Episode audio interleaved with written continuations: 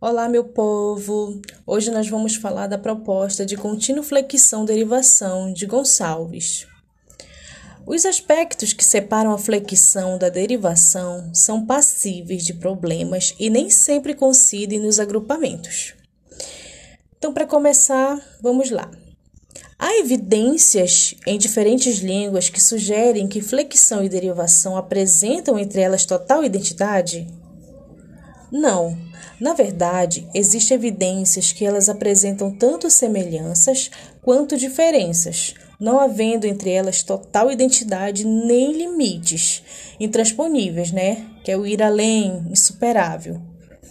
Certo.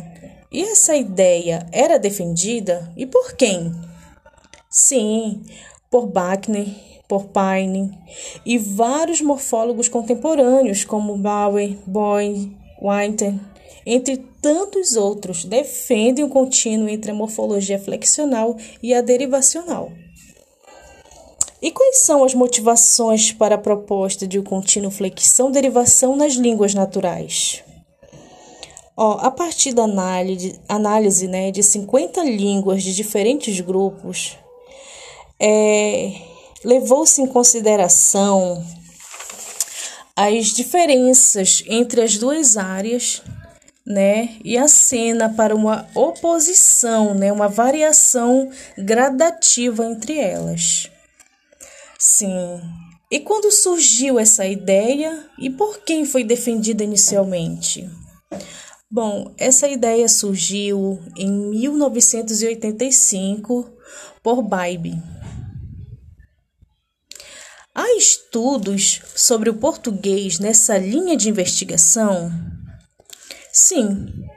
A aplicação dessa proposta ao português foi feita primeiramente em 2001 por Gonçalves e posteriormente testada por Pisa em 2002, na análise das marcas de gênero, número e grau.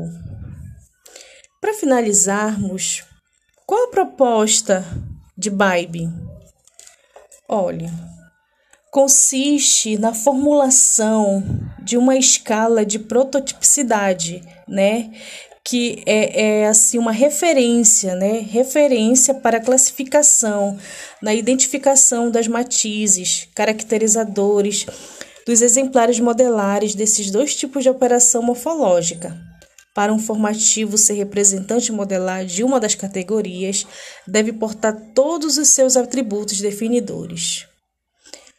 Então é isso, pessoal. Hoje nós vamos ficando por aqui. Até o próximo podcast.